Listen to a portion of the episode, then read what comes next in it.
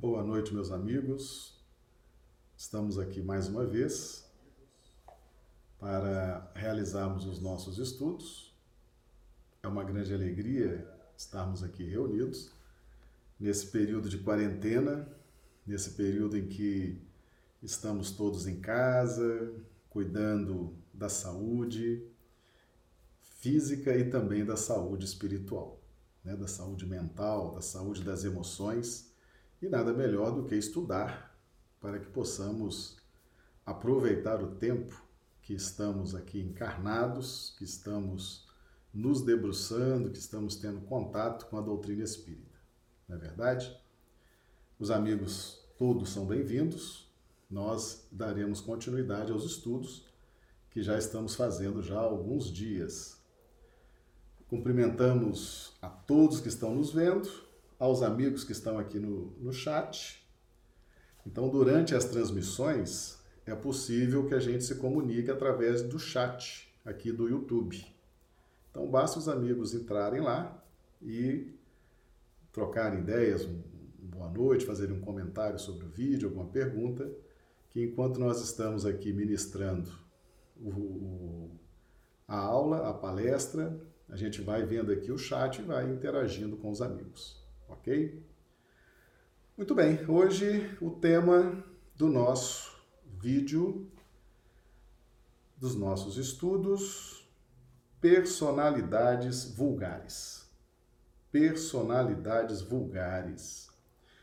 Mas de onde que nós vamos tirar subsídios para falar, para definir o que sejam essas personalidades vulgares? Bem, nós vamos buscar subsídios na doutrina espírita, como sempre, né? Lembrando que a doutrina espírita é o Evangelho de Jesus, agora numa nova configuração. O próprio Cristo preside os trabalhos da doutrina espírita e é o consolador prometido por Jesus lá no Evangelho de João. Eu vos enviarei o consolador e ele vai explicar tudo com detalhes, vai explicar tudo de forma minuciosa e nós temos aí, estamos agora convivendo com a doutrina espírita, ok? Então nós vamos trazer aqui um, um texto que, que, que se encontra no livro Libertação. O livro Libertação foi trazido a nós através do espírito André Luiz, pela psicografia de Chico Xavier. Nós estamos fazendo uma análise do capítulo 2 desse livro. É uma conversa que o espírito Gúbio teve teve com André Luiz, com Eloy e com outros espíritos que estavam se programando para fazer uma incursão nas regiões umbralinas, para que eles pudessem estudar registrar, participar de um resgate que seria feito. Ok? Então o Espírito André Luiz registra tudo isso e traz para nós, fica registrado no livro Libertação, a psicografia de Chico Xavier. Então, no capítulo 2, nós temos um diálogo, praticamente uma palestra do instrutor Gúbio. E nós vamos aqui então trazer um trecho dessa palestra para a gente fazer hoje os nossos estudos, tá? Os amigos vão nos dando aqui o retorno, né, de como estão recebendo som e imagem, por gentileza, tá? E vão aqui colocando também suas observações, perguntas, ok? Fique à vontade. Então vamos lá. E por que permite Deus semelhante irregularidade? Inquiriu Eloy então, Eloy era um dos espíritos que participava, junto com André Luiz, desse grupo de, de espíritos que estavam recebendo essas instruções do instrutor Gúbio. Não bastaria ligeira ordem do Eterno para sanar a desarmonia? Nós vamos entender ao longo do texto a que desarmonia ele se refere. Gúbio prestativo não se fez esperado na resposta. Sorrindo, franco, aduziu com interesse. Não será o mesmo que perguntar o motivo pelo qual o Senhor nos esperou até ontem? Acreditaremos em paraísos miraculosos? Não sabemos, porventura, que cada homem se sentará no trono que levantou, ou se projetará ao fundo do abismo que preferiu? Além disso, é necessário reconhecer que se o lapidário aprimora a pedra, usando lima resistente, o Senhor do universo aperfeiçoa o caráter dos filhos transviados de sua casa. Vamos lá. Usando corações endurecidos, temporariamente afastados de sua obra. Nem sempre o melhor juiz pode ser o homem mais doce.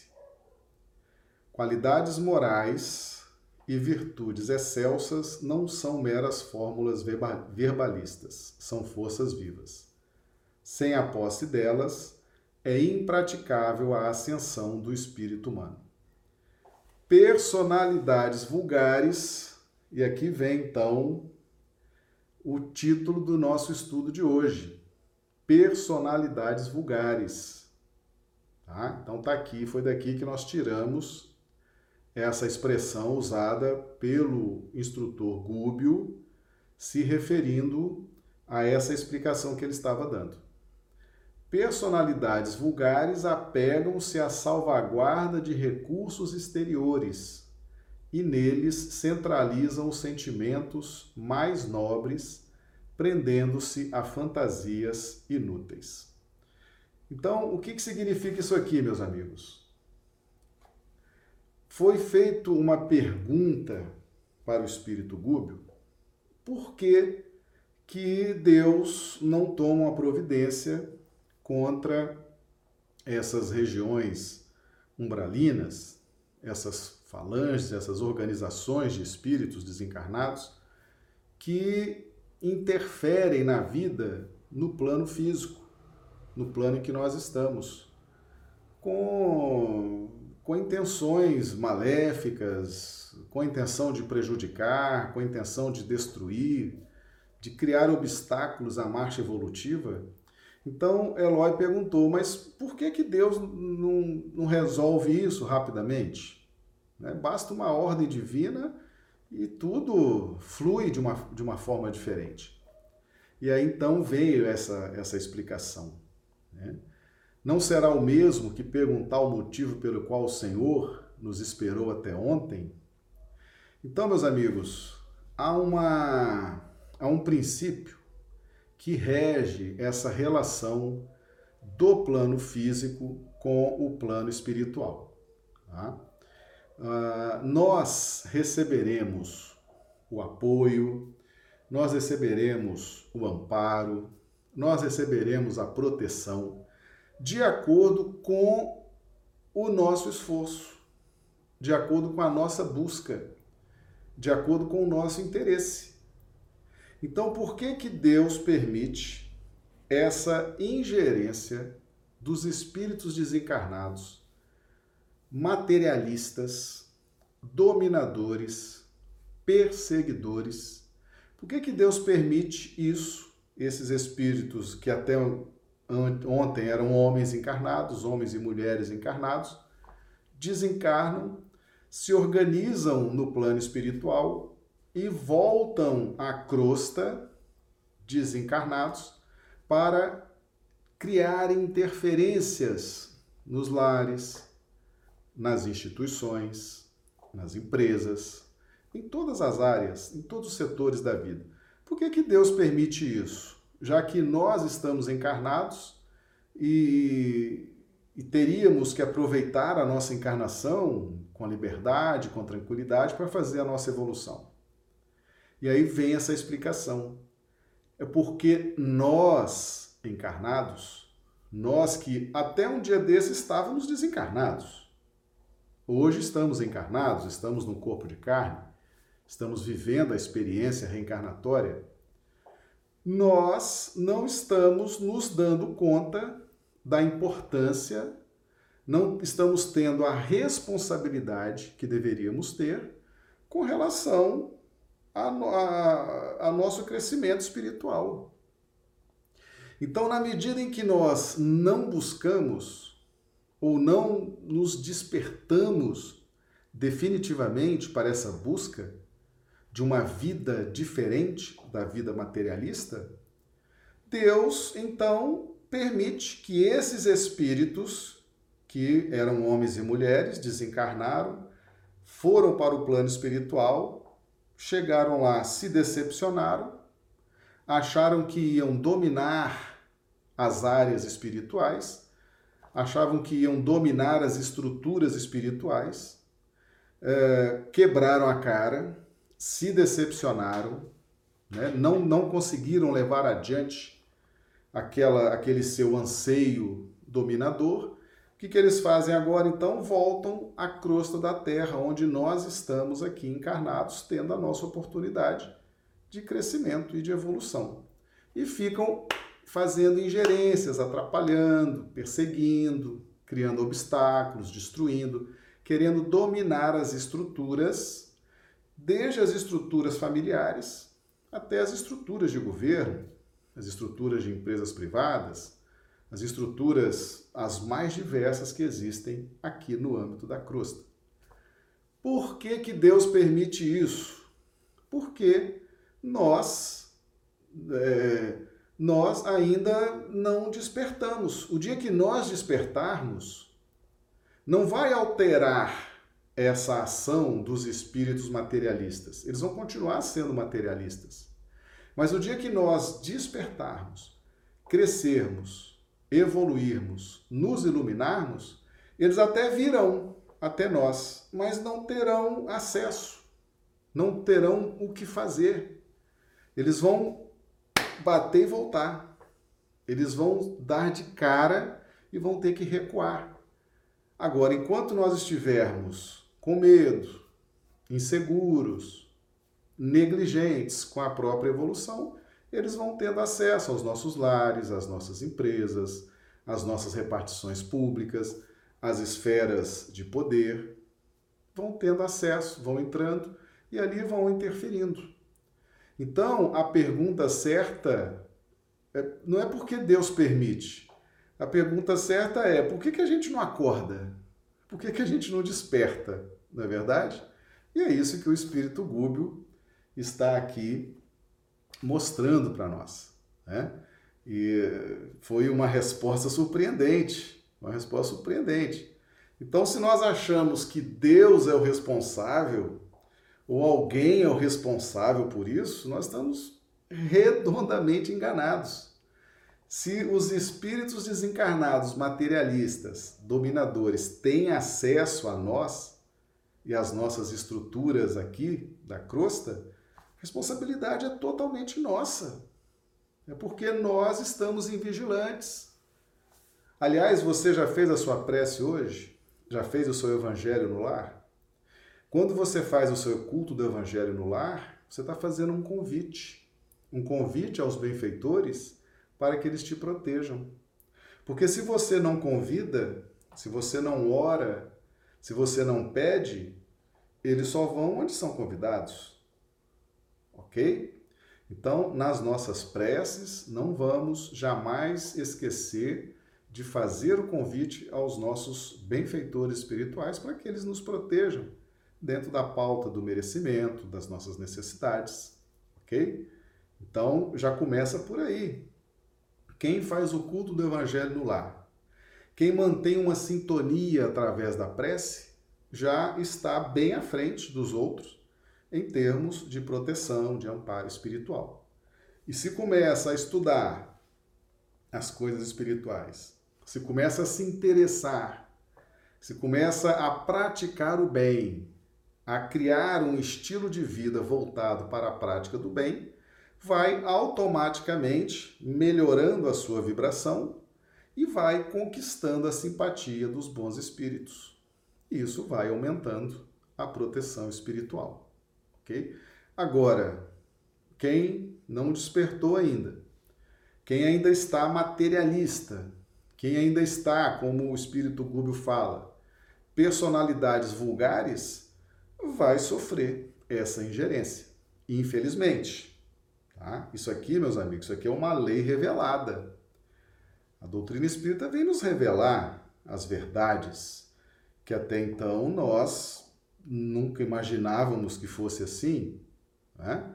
Então a doutrina espírita vem trazer o que acontece após a nossa a morte, após a nossa desencarnação, tá bom?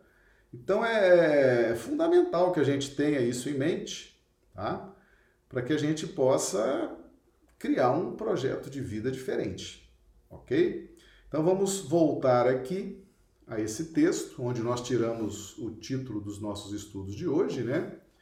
Essas personalidades vulgares. Está aqui na quinta linha de cima para baixo. Personalidades vulgares. Quem são essas personalidades vulgares? Ou, ou qual a característica psicológica predominante dessas personalidades vulgares? Apegam-se à salvaguarda de recursos exteriores e neles centralizam os sentimentos mais nobres, prendendo-se a fantasias inúteis, personalidades vulgares, né? Aqui no plano material, no plano da crosta, nós temos aí os materialistas, né? Aqueles que gostam muito de poder, de dinheiro, de fama, de glória, ficam se apegando a esses recursos exteriores. Porque, meus amigos, os recursos exteriores não é só o dinheiro, não é só o ouro, não são só os bens materiais, não. São os desdobramentos psíquicos.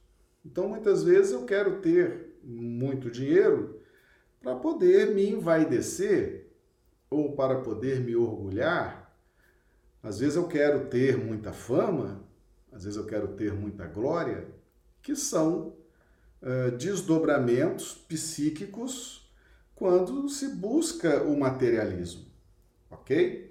Então, do ponto de vista espiritual, nós que ainda pensamos assim como materialistas e damos um e temos um apego a essa salvaguarda, a esse acúmulo de recursos exteriores, nós somos enquadrados nesse conceito de personalidades vulgares. Né? Então, do plano espiritual, essa é a avaliação que os espíritos mais abalizados fazem de nós, ok? Então, personalidades vulgares apegam-se à salvaguarda de recursos exteriores e neles centralizam os sentimentos mais nobres, prendendo-se a fantasias inúteis. Aqui ele fala de fantasias. Nós temos estudado ao longo dessa quarentena que a matéria, meus amigos, a matéria é uma grande ilusão de ótica de nossa parte. A matéria são princípios inteligentes que se aglomeram e que criam uma massa formando essa matéria que os nossos olhos captam então, tudo que você está vendo aí na sua frente, você está assistindo os nossos estudos pelo celular? Você está assistindo pelo computador? Você está assistindo pela TV? Tudo que você está vendo aí, a parede que está te protegendo, o teto, o chão, que é a sua base. Você olha para fora, está lá o asfalto, um carro ou outro passando pela rua, a energia elétrica.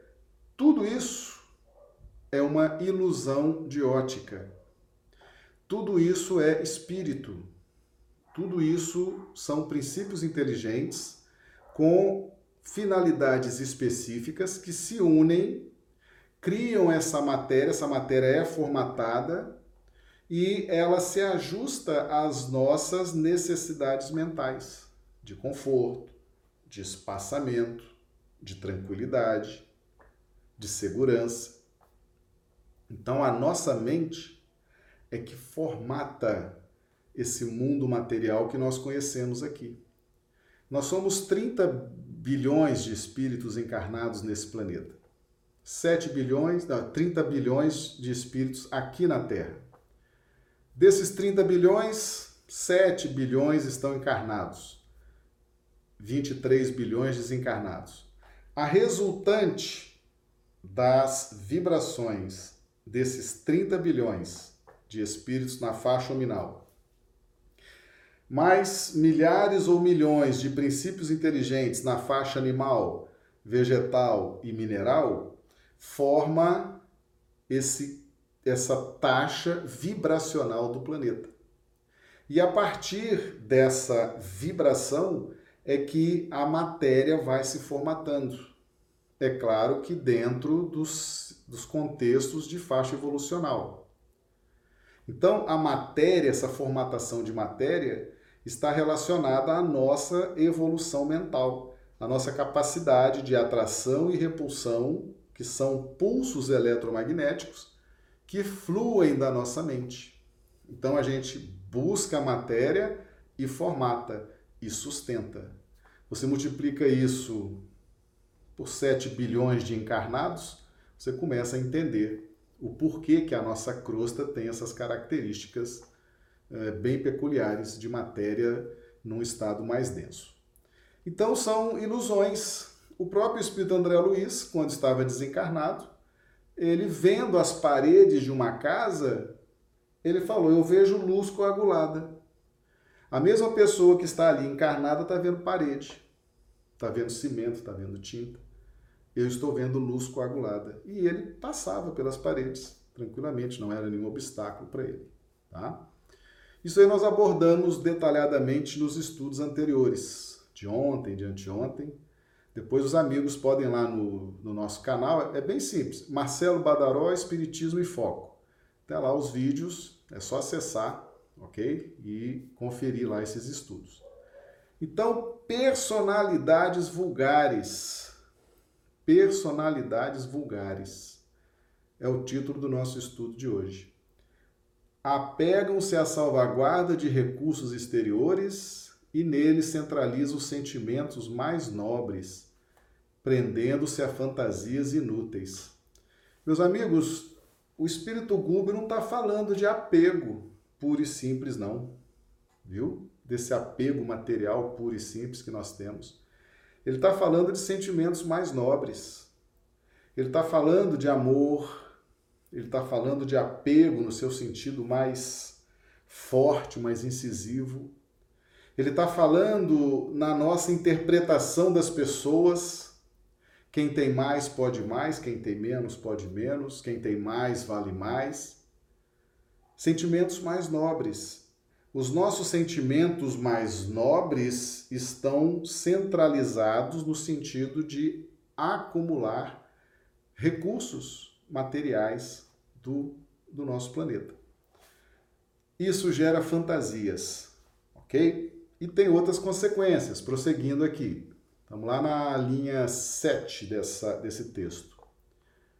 Encarcera-se-lhes então a mente na insegurança, na fragilidade, no pavor.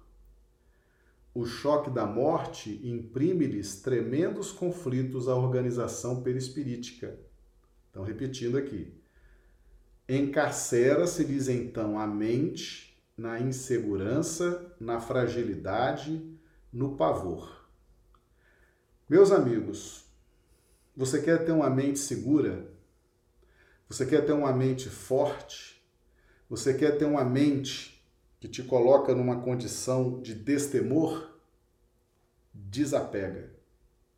Não centraliza seus sentimentos na salvaguarda, no acúmulo dos recursos materiais. Os recursos materiais estão aqui para serem usados dentro de um, de um critério, dentro de uma necessidade. Na medida em que nós direcionamos a nossa mente, direcionamos o nosso sentimento, nós vamos nos tornando pessoas inseguras, frágeis, com medo, porque os recursos materiais não podem nos dar outra coisa do que não seja insegurança, fragilidade e medo. Ok? Nós precisamos considerar isso. Às vezes nós passamos muito tempo para descobrir essas coisas.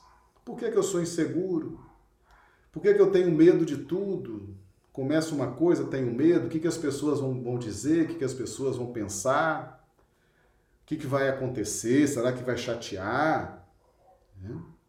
Eu não me sinto preparado, não me sinto pronto. Por que essa insegurança, essa fragilidade, esse pavor?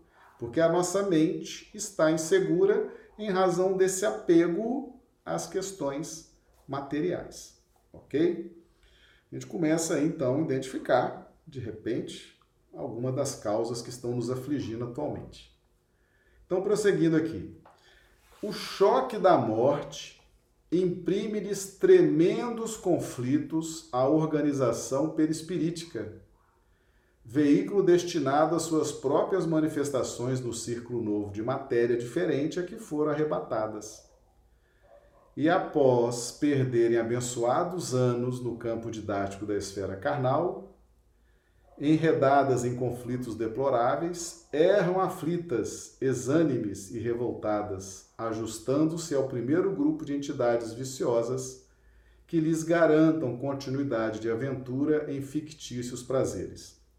Ele está falando aqui dessas personalidades vulgares, materialistas, que não fortaleceram a sua mente pelo estudo, pela prática do bem, pela prática da caridade, tá? pela conduta correta, conduta ética. Então, a morte, a morte provoca um choque, um choque de realidade, ok?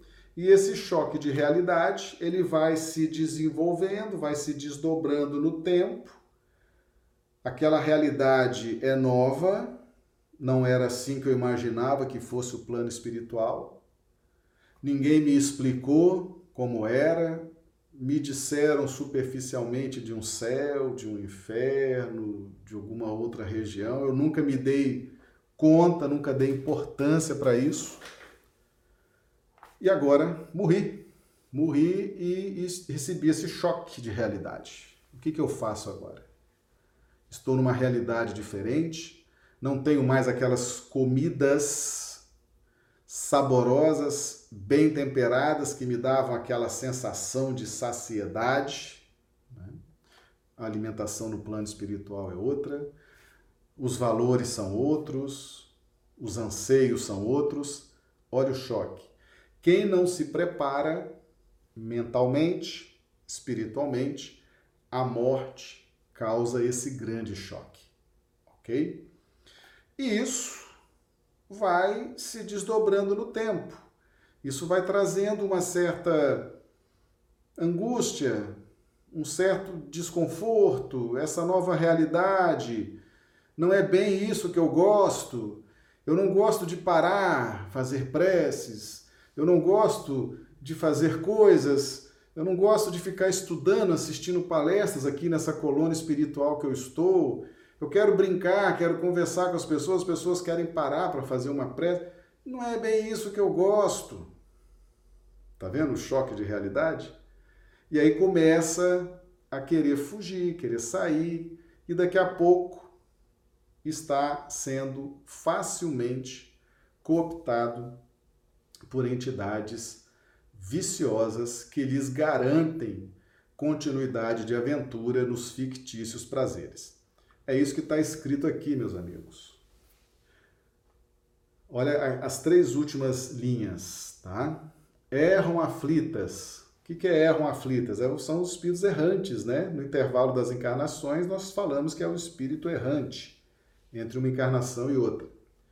Erram aflitas, exânimes e revoltadas, ajustando-se ao primeiro grupo de entidades viciosas que lhes garantam continuidade de aventura em fictícios prazeres.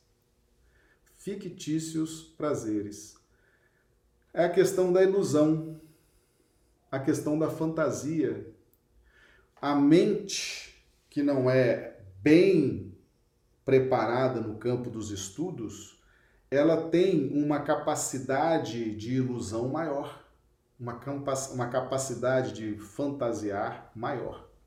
E aí nós temos esses grupos de entidades viciosas que estão ali para garantir fictícios prazeres. pegados, apegados ao materialismo da crosta, ok? Então, meus amigos, a realidade do plano espiritual é essa, infelizmente. Fala assim, poxa, Marcelo, mas será que é assim? É assim. É assim que funciona. A realidade é essa. Ou a gente se prepara aqui, agora, na Terra, estuda, é o que nós estamos fazendo aqui agora, né? Graças a Deus, estamos estudando doutrina espírita, evangelho, e estaremos estudando e praticando e vivenciando. Nós estamos nos preparando para termos uma desencarnação bem diferente daquela que tivemos em vidas passadas. Ok? Ter acesso à doutrina espírita, a esses conhecimentos agora nessa encarnação, vai fazer toda a diferença quando a gente desencarnar e retornar para o plano espiritual. Tá bom? Então, vamos aqui em frente. Então, aquelas entidades é, viciosas, a, a, aquele espírito perdido que não se preparou vai ser arrebanhado, vai ser arregimentado e elas vão garantir continuidade de aventura de fictícios prazeres. Formam associações enormes e compactas. Vocês sabiam disso, meus amigos? Olha aí, formam associações enormes e compactas.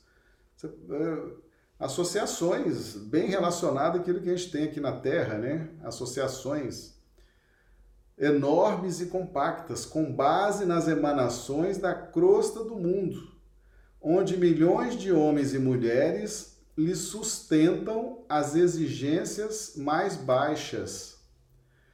Nós acabamos de falar isso no início dos nossos estudos hoje, tá?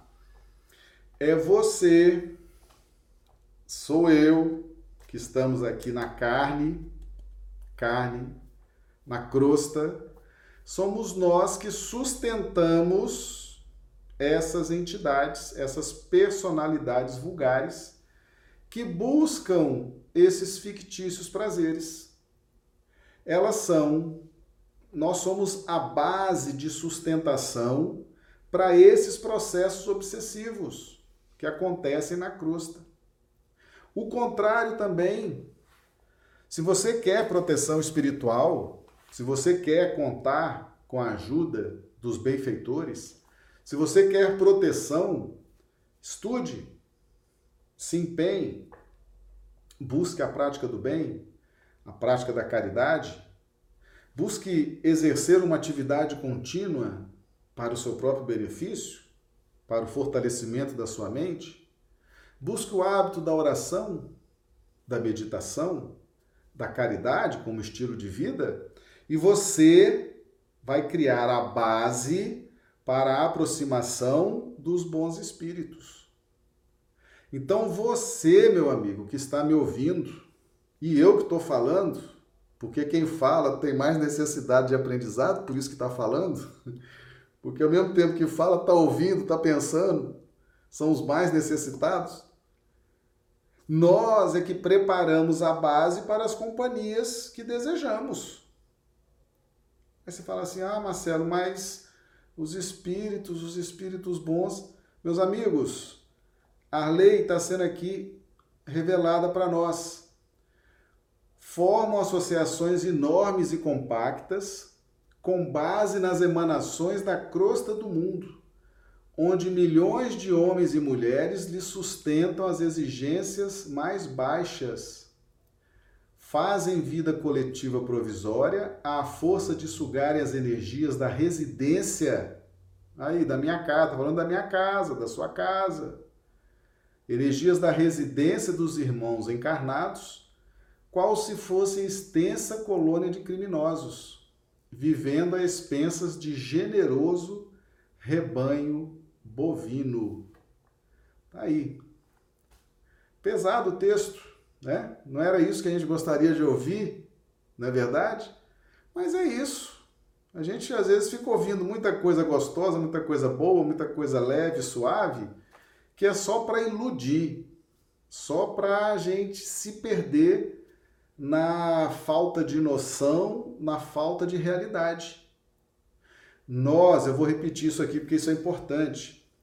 Você quer ter uma boa proteção espiritual? Você quer que o seu lar seja protegido? Ore. Faça orações individualmente, com a sua família. Se enganje numa prática ética, produtiva, positiva. Tenha posturas éticas, posturas construtivas. Faça disso um estilo de vida e você vai angariar a simpatia dos bons espíritos. Agora, meus amigos, não precisa fazer o mal, não. Aí você fala assim, poxa, Marcelo, mas eu não sou mal. Eu fico em casa, eu tô na minha, não faço mal para ninguém, não prejudico ninguém, não, não falo mal de ninguém, tô quieto. Mas o simples fato da gente não fazer nada, já estamos fazendo mal. Não fazer o bem já é fazer o mal. Então, se nós não estamos fazendo nada por nós nem por ninguém, nós estamos fazendo, na verdade, um grande mal a nós. Porque Jesus nos propôs uma postura proativa. Faça ao outro o que você gostaria que fosse feito a você fazer. Fazer. É igual fazenda, né? Já viu? Fazenda não é trabalho de sol a sol? Fazenda, fazer. Pois é. Então faça, faça, seja proativo, faça o bem. Não fique parado, preguiçoso, negligente, esperando. Não, não vou criar nenhum problema com ninguém, que ninguém cria problema comigo, não vou. Não!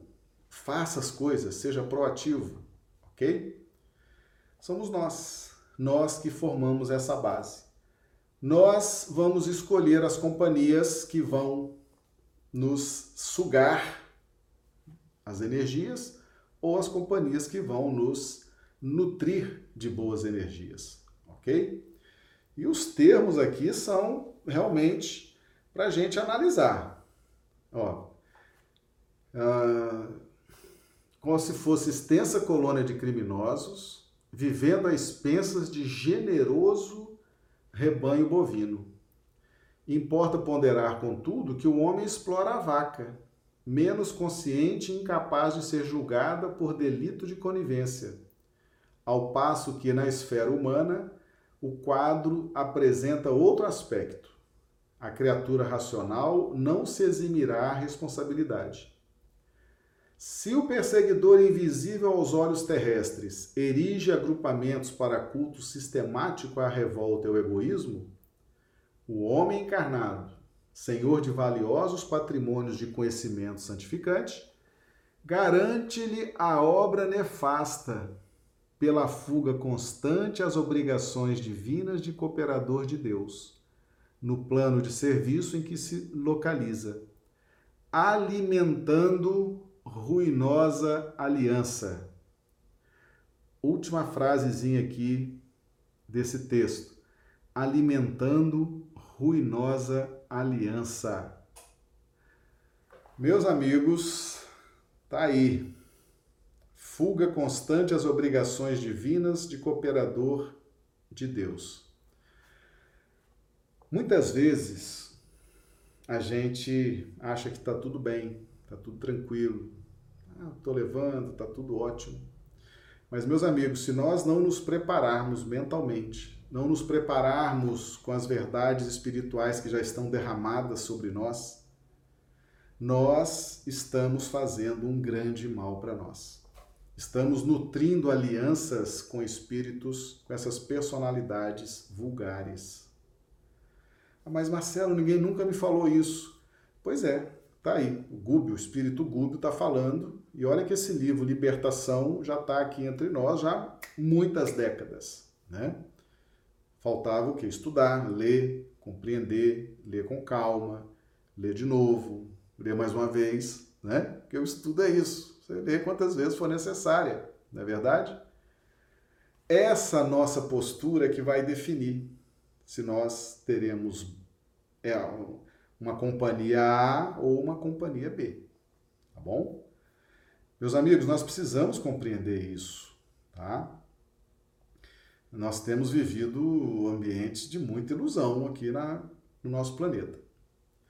Continuando aqui então, nós estamos no livro Libertação, lá no capítulo 2. Um e outro, por isso, partilhando os resultados da indiferença. Olha aí, se você é indiferente, se eu, se eu sou indiferente com comigo mesmo, com as pessoas, com a prática do bem, com a minha evolução, tá? Se eu sou indiferença, eu estou partilhando os resultados da indiferença destrutiva ou da ação condenável. Então, existe aqueles que fazem o mal deliberadamente. E existe aqueles que são indiferentes, né? O que vier tá bom, o que será, não tô nem aí, deixa a vida me levar. Muito cuidado com essa indiferença. Então, atritam e se vascolejam reciprocamente, tais quais feras que se entredevoram na floresta da vida. Obsediam-se mutuamente quando nos atilhos educativos da carne ou na ausência deles. Atravessam séculos assim, jungidos um ao outro, presos a lamentáveis ilusões e propósitos sinistros, com extremas perturbações para si mesmos, já que a herança celestial se faz naturalmente vedada a todos aqueles que menosprezam em si próprios as sementes divinas. Meus amigos, Olha esse texto do instrutor Gúbio. Obsidiam-se mutuamente. A gente tinha uma concepção de obsessão. Qual era essa concepção? Uma concepção tola, infantil, de que nós somos criaturas maravilhosas, extraordinárias, sensíveis.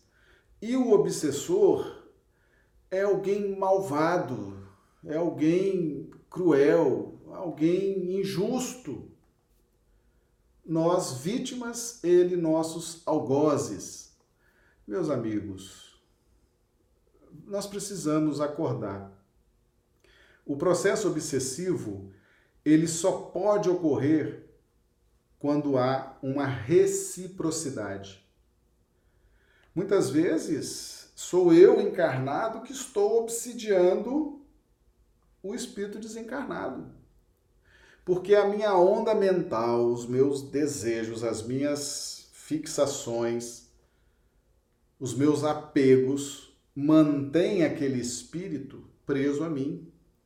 Os meus vícios, o vício do álcool, por exemplo, o vício das drogas, os vícios desregrados do sexo, os vícios de toda ordem, nós vamos nos associando com entidades que sorvem de nós as reações do nosso organismo. Então, por exemplo, quando eu faço a ingestão de álcool, de álcool, o meu organismo reage. As minhas glândulas, os meus hormônios, tudo que há no meu organismo reage. E essa reação ela produz fluidos. E esses fluidos é que são sugados pelas entidades espirituais. Porque como eles não têm mais o corpo físico e não produzem mais os fluidos físicos, tá? Os hormônios físicos, as substâncias que as glândulas produzem, eles se aproximam para sorver isso de nós que estamos encarnados. É só um exemplo do álcool, mas nós podemos aplicar também para a droga, para o sexo, para qualquer tipo de vício. Então, o processo obsessivo dessas entidades, dessas personalidades vulgares para conosco, é um processo de obsessão mútua. Nós estamos nutrindo a fantasia deles Estamos nutrindo o desequilíbrio deles e eles nutrindo os nossos. Muitas vezes nós chegamos na casa espírita e pedimos aos dirigentes da casa: ah, eu queria que tirasse a obsessão do meu filho, queria que tirasse a obsessão da minha filha. Estou aqui com um amigo muito querido, passando por um processo difícil, obsessivo. Muitas vezes os mentores da casa do plano espiritual olham e falam assim: é, não é bom tirar, pelo menos por enquanto. porque eles estão tão presos um ao outro, se nutrem tanto, se ajudam tanto, mesmo nessas vibrações mais viciosas, que se houver uma ruptura momentânea, mesmo que momentânea, mas se houver uma separação abrupta, pode haver consequências de nutrição psicológica, nutrição vibracional. E as consequências podem ser de difícil administração em curto espaço de tempo. Então é preferível que eles frequentem a casa espírita, mantenham o processo de simbiose e frequentem a casa espírita durante um bom tempo. Talvez anos, muitos anos, que aí nós vamos evangelizando um e outro, porque nesse momento não dá para descobrir quem é o obsessor, quem é o obsidiado. Eles estão tão unidos por essas vibrações que só o tempo, a evangelização, a mudança de pensamento, a mudança de sentimento é que vai proporcionar então um encaminhamento saudável para cada um deles. Né? Então, esses processos obsessivos, meus amigos, eles vão nos prendendo e nós vamos prendendo também essas personalidades vulgares em torno de nós. Ninguém se sinta vítima de um processo obsessivo. O que, que você está emanando, o que, que você está pensando para atrair essas entidades e mantê-las junto com você? Né? É isso que o instrutor Gubo está aqui dizendo. E ele fala que esse processo pode durar séculos. Ó. Atravessam séculos assim presos um ao outro, presos a lamentáveis ilusões e, e propósitos sinistros, com extremas perturbações para si mesmo. E aí ele arremata já que a herança celestial se faz naturalmente vedada a todos aqueles que menosprezam em si próprios as sementes divinas. Ok? Muito interessante esse texto, né? Esclarecedor. Porque nós estamos definitivamente muito carentes, muito carentes de uma compreensão dessa matéria que está à nossa volta de todos esses recursos que estão à nossa volta, de tudo isso que está nos rodeando. Porque isso tem consequências morais. Meus amigos, nós já fizemos aqui um estudo, já fizemos aqui um estudo que falava sobre as consequências, as leis morais, que até essas leis naturais que cuidam, por exemplo, da energia elétrica, cuidam no curso dos rios, cuida dos ventos, cuida de outros aspectos naturais de ordem material, todas essas leis são morais. Você fala, não, Marcelo, as leis morais são para nós, espíritos humanos, na faixa nominal da evolução. Não, meus amigos. Para os princípios inteligentes que estão estagiando nos reinos inferiores, essas leis que para nós regulam a matéria, para eles são leis morais. E acabam sendo para nós também leis morais. Porque tudo é espírito. Fizemos ontem esse estudo. Tudo é espírito. Tudo que Deus criou é espírito. A matéria nada mais é do que a junção de princípios inteligentes. Até falávamos ontem sobre o bóson de Higgs, não é verdade? Ontem não, ontem foi domingo, né? Falávamos no sábado, no sábado. Ontem nós não tivemos estudos do bóson de Higgs, que é um tipo de princípio inteligente que é especialista em criar essa massa de matéria, unindo as unidades atômicas especializadas nesse ou naquele setor de trabalho. Então, o bóson de Higgs também é um princípio inteligente com função específica. Ou seja, tudo é espírito. Tudo é espírito, tá? Então vamos aqui apreciar as luzes do instrutor Gúbio, né? Há milhões de almas, meus amigos, milhões, milhões de almas humanas que se não afastaram ainda da crosta terrestre há mais de 10 mil anos. Há mais de 10 mil anos. Milhões de almas circulando aqui em torno da crosta, dessas faixas espirituais mais próximas da crosta. Morrem no corpo denso e renascem nele, qual acontece às árvores que brotam sempre, profundamente arraigadas no solo. Recapitulam individual e coletivamente lições multimilenárias, sem atinarem com os dons celestiais de que são herdeiras, afastadas deliberadamente do santuário de si mesmas no terreno movediço da egolatria inconsequente, agitando-se de quando em quando em guerras arrasadoras que atingem os dois planos, no impulso mal dirigido de libertação, através de crises inomináveis de fúria e sofrimento. Destroem então o que construíram laboriosamente e modificam processos de vida exterior, transferindo-se de civilização. Meus amigos, já, já imaginaram o que, que é milhões de almas há mais de 10 mil anos aqui na crosta? Ah? Eu estou aqui na crosta, desencarno, fico aqui. Fico aqui. As coisas que eu gosto estão aqui. Gosto dessa mesa, desse computador, gosto dessa rua, dessa cidade, desse país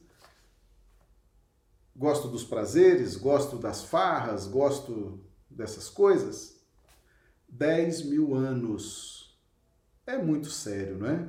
Realmente nós estamos precisando de um choque de realidade, de estudar coisas espirituais que nos tragam realmente um, uma mudança, uma mudança substancial na nossa vida, né?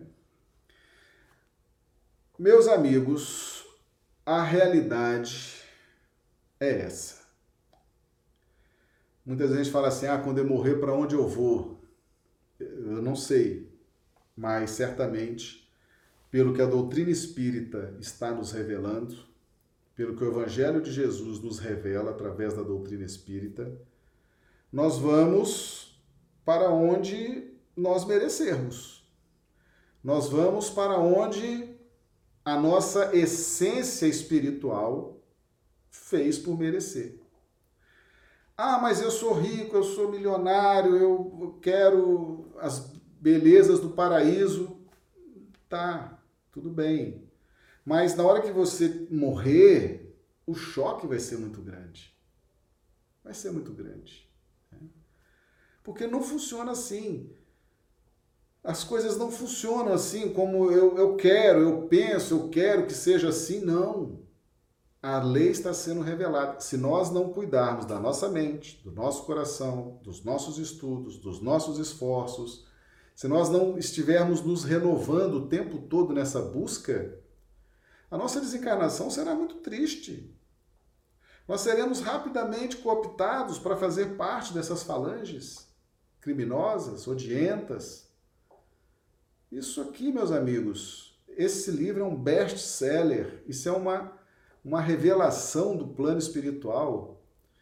Esses dois capítulos, então, esses dois primeiros capítulos, do instrutor, do ministro Flacos e do instrutor Gúbio, olha, é fantástico. Nós estamos fazendo estudos aqui sobre esses dois capítulos já há muito tempo. Mas deixa eu dar uma olhadinha aqui no chat. Os amigos do chat estão aqui conosco.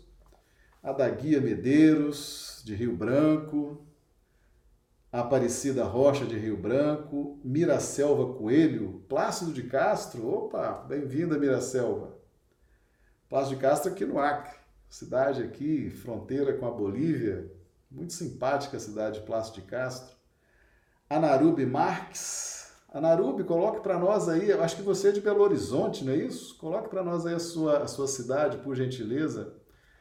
A Mirla Melo, Mila Melo também de Rio Branco, Valdirene de Souza Pinto, Isaura Cartori, a Isaura é do Paraná, ela tem, tem nos acompanhado, a Isaura é do Paraná. Coloque aqui a cidade de onde vocês estão nos assistindo, a cidade, o estado, o país, para a gente ver aqui. onde está chegando, né? Onde está chegando aqui os, os estudos. A Mar Bezerra, de Natal. Olha, sejam todos bem-vindos. O pessoal do chat vai aqui interagindo. É sempre uma, uma alegria ter aqui a presença de vocês, viu? Meus amigos, esse livro Libertação vale a pena ler, hein? Esse livro, eu vou, eu vou contar para vocês, é o resgate de um Papa. Resgate de um Papa que, ao desencarnar, ele monta no plano espiritual uma colônia, né? tem uma colônia espiritual organizada, tem um governo central, tem estruturas, prédios, ruas, né? onde o centro da colônia tem uma formatação material, as periferias já apresentam uma outra estrutura. Então, esse livro conta a história do resgate. Então, é, esse Papa foi um Papa, né? que desencarnou numa situação difícil né? e levou para o plano espiritual esse contexto e lá estava desenvolvendo seus trabalhos. E aí, almas muito amorosas, que amavam muito essa criatura, se organizaram para implementar esse resgate. É uma história maravilhosa. E aí nós vamos conhecendo. Nós às vezes olhamos assim, vamos estudando, fala assim: "Não, mas isso aí, isso aí é lá, isso não acontece com a gente". Não, meus amigos, isso aqui é muitas vezes a história da nossa vida. Talvez agora, com o estudo do Evangelho, o estudo do Espiritismo, a gente tenha uma desencarnação diferente. Mas muitos de nós, essa aqui é a história da nossa vida. Desencarnamos e vivenciamos aí momentos de tristeza, de angústia, de revolta, de organizações criminosas no plano espiritual. E agora isso está sendo revelado para nós, para que a gente possa ter uma postura diferente, tá bom? A Valdirene de Souza Pinto, assistindo pela primeira vez de Ivaipora, no Paraná. Bem-vinda, Valdirene. Seja bem-vinda. Espero que você goste dos nossos estudos, viu? Meus amigos, se vocês gostam dos nossos estudos, convidem amigos, parentes. Se está fazendo bem para você, vai fazer bem para eles também. Né? Divulgue, divulgue. Se você está se beneficiando, se esses, se esses estudos estão te estimulando a buscar leituras edificantes, a buscar reflexões edificantes, convidem as pessoas para participar também. Né? Vamos fazer ao outro o que gostaríamos que fizessem por nós, tá bom? Nós vamos então chegando ao final da nossa live né, dos nossos estudos de hoje. Nós estaremos, se Deus quiser, nos reunindo todos os dias da semana para realizar os nossos estudos. Nós estamos com o objetivo de começar nossos estudos um pouco mais cedo, tá bom? Porque a gente quer adiantar para as 19 horas, tá? Ou talvez até um pouco mais cedo. Então nós vamos é, antecipar um pouco o horário dos nossos estudos. Mas aí a gente avisa, a gente avisa nos grupos de WhatsApp que a gente consegue postar né, o link, convidando, para a gente. Porque nós estamos no Acre, e aqui são duas horas a menos do que o horário de Brasília, né? Então, se a gente começa aqui mais cedo, o pessoal que está no fuso horário de Brasília também começa mais cedo, né?